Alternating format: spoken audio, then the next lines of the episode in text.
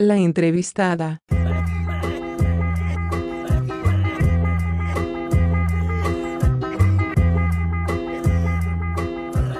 Y en esta noche de Jardines del Rey contamos con la presencia de Alejandra Paulis, fitoterapeuta especializada en cannabis, además de otras acepciones de la fitoterapia, e integrante y socia fundadora de RUCAM, que es la red uruguaya de cannabis medicinal. Las buenas noches, Alejandra. Hola, buenas noches, Julio. Muchas gracias por la entrevista. Por favor, gracias por darnos tu tiempo. Contanos un poco qué es RUCAM. Bueno, eh, mira, RUCAM es una red, como tú dijiste, somos un grupo de personas que nos reunimos para mm, fundar una asociación civil.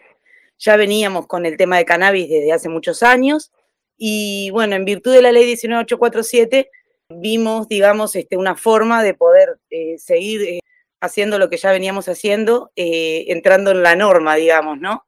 Entonces, el primer paso fue fundar una, una asociación civil. Nos otorgaron la personería jurídica en el mes de julio de este año, después de un año de estar en, trámites.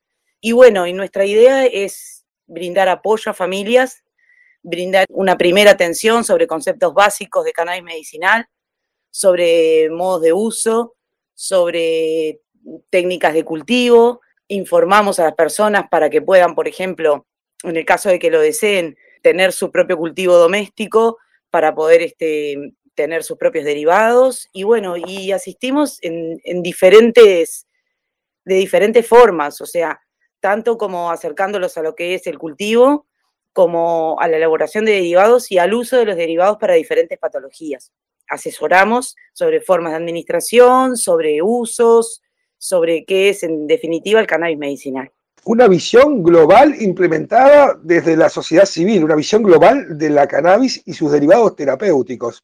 Exactamente, y como tú dijiste, eh, desde la sociedad civil, o sea, es la sociedad civil organizada que, bueno, ante la falta de opciones terapéuticas y la falta de acceso, digamos, a lo que son este, eh, fitoextractos de cannabis, bueno, y ante el buen resultado que la gente ha ido comprobando por sí misma, es que decidimos unirnos en este formato para lograr una accesibilidad que sea real, a un costo accesible, en definitiva también en que uno, se, nuestra visión es más bien de que las personas tengan acceso a información real sobre los beneficios del cannabis para cada patología, para lo que es, para, para los diferentes tipos de cannabinoides que encontramos en la planta, los diferentes fitoextractos que pueden haber y de una forma segura, este, nosotros también hacemos derivación con médicos, no somos médicos nosotros, o sea, nosotros lo que hacemos es asesorar sobre los conceptos de lo que es el cannabis medicinal y guiar a las familias y a las personas en tratamientos óptimos, seguros, y sí, es una visión global, porque también lo que nosotros promovemos es, el, es que la gente aprenda a cultivar, que la gente pierda, derribar mitos, ¿no? Con, con el cannabis en la sociedad en general, ¿no? Primera asociación de esta naturaleza bajo la ley 19.847, aún sin implementar. De hecho, sí, porque en nuestros estatutos es lo que figura, ¿no? O sea, que nosotros este, creamos esta asociación civil basados en la ley 19.847. En principio, bueno, como tú bien sabes, estamos esperando, estamos en el momento de la implementación. Sabemos que, falta todavía las, perspectivas, es que antes de fin de año se estaría implementando, pero bueno, quedan muchas patas sueltas en cuanto a lo que son las asociaciones civiles, ¿no?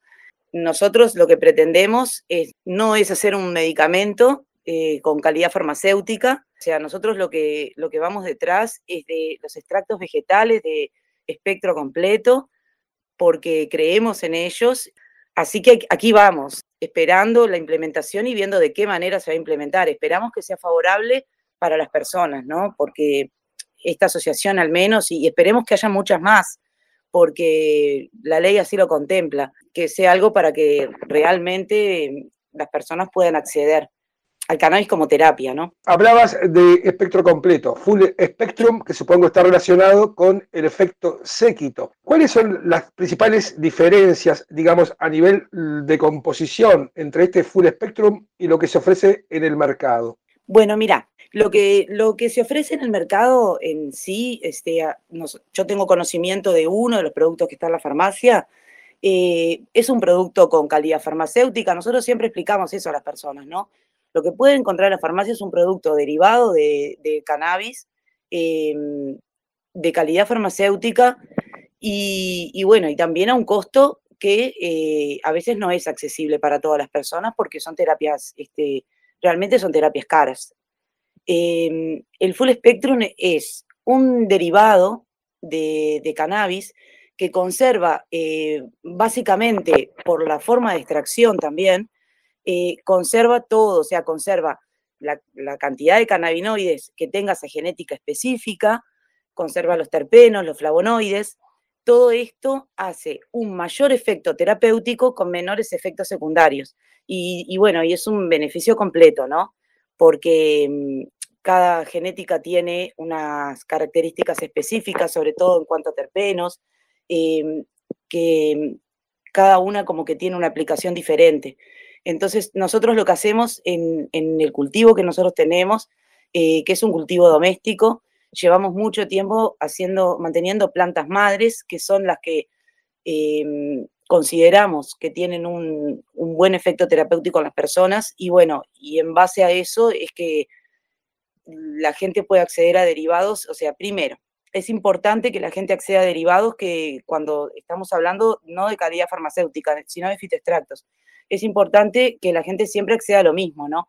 Si encontramos un derivado de alguna genética que sea óptimo para una patología, es importante que la persona pueda tener una continuidad.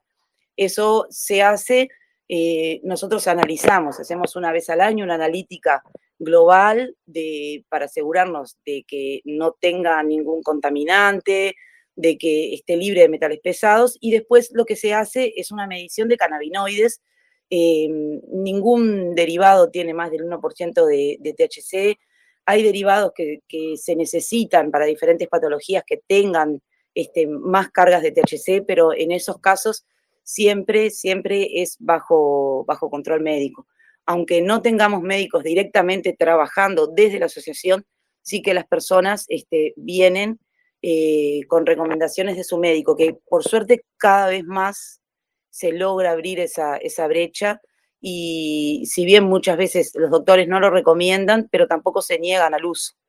Entonces hay patologías que, bueno, que son, que son muy beneficiadas con, con los eh, derivados de espectro completo. Nosotros creemos realmente en, en, estos derivados. Es lo que es la evidencia que, que tenemos, ¿no? Realmente los derivados que, están en la farmacia, por ejemplo, son específicos también y para sabemos que para niños que tienen, por ejemplo, problemas de epilepsia y son muy buenos, realmente son muy buenos. Después eh, encontramos otras genéticas que son favorables para otras patologías, por ejemplo, genéticas que tengan ratios equilibrados de THC y CBD son buenas para el dolor y ayudan mucho. Ahora estamos justamente atravesando una etapa que es como el boom del CBD, y bueno, hay estudios incipientes que están hablando de las propiedades del CBD, que sí que las tiene, pero nosotros consideramos que, unas genéticas con ratios equilibrados, que tienen un, digamos, una capacidad de abarcar más patologías. Se podría decir, desde lo que acabas de contarnos, que existe prácticamente una cepa o un derivado particular para cada caso.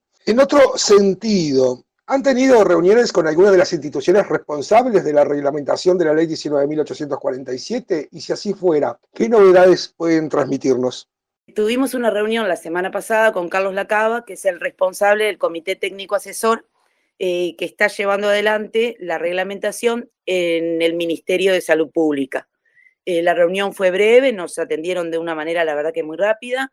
Y bueno, básicamente lo que hicimos frente a él fue presentarnos como asociación civil y bueno, él lo que nos manifestó se mostró muy abierto realmente, con unas intenciones muy claras de querer reglamentar esta ley antes de fin de año. De hecho, hablamos de que las asociaciones de pacientes sí van a ser una vía de acceso. Todavía no queda claro, digamos, las, las formas en las que vamos a poder actuar en cuanto a elaboración de derivados, pero sí se mostró, se mostró contento, se mostró abierto a poder, este, a que podamos brindar este, información sobre el trabajo que venimos realizando en todo este tiempo.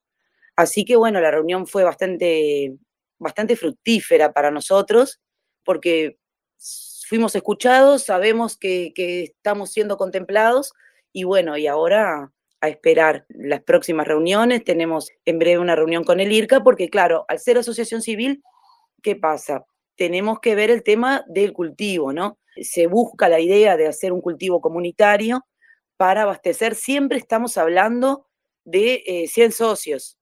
Estamos hablando de una asociación civil con un máximo de 100 socios, que es lo que vamos a poder tener, y siempre mientras no haya una accesibilidad a nivel de salud pública para la población, ¿verdad? O sea, esto, a partir de que se reglamenta la ley, las asociaciones de pacientes tienen, digamos, una viabilidad de tres años. Así que bueno, estamos empezando en este camino y incertidumbre sobre, sobre el futuro, pero los pasos que hemos venido dando creemos que están dando buenos resultados por el momento. Lo más importante es, es poder seguir asistiendo a las personas porque en todos estos años han habido muchas personas que han cambiado su visión en, lo que es el cannabis.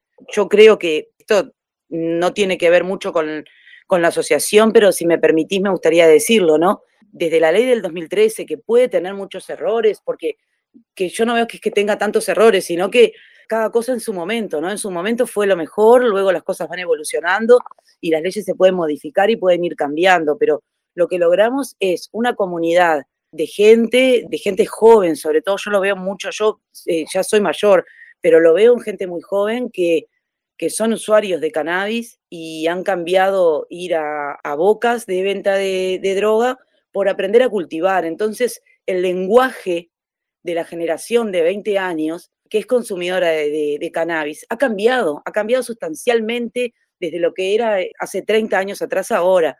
Y eso creo que, en parte se, lo debemos a esta regulación y que Uruguay pueda seguir en este camino de, regular totalmente lo que es el cannabis. Aquellos y aquellas que quieran acercarse a la cannabis medicinal eh, desde la RUCAM, ¿cómo pueden contactar con ustedes? Bueno, mira, Julio, pueden entrar a la página web que es rucam.org. También nos pueden encontrar por Facebook, nos pueden encontrar por Instagram que ahora estamos empezando a subir unos, unos videos explicativos sobre cultivos, sobre mm, germinación, videos, o sea, para enfocados evidentemente a un público que es, que es el nuestro, básicamente, que es un público de, de personas con diferentes patologías que se acercan al cannabis buscando un uso terapéutico, ¿verdad? En todas sus formas, pero buscando un uso terapéutico.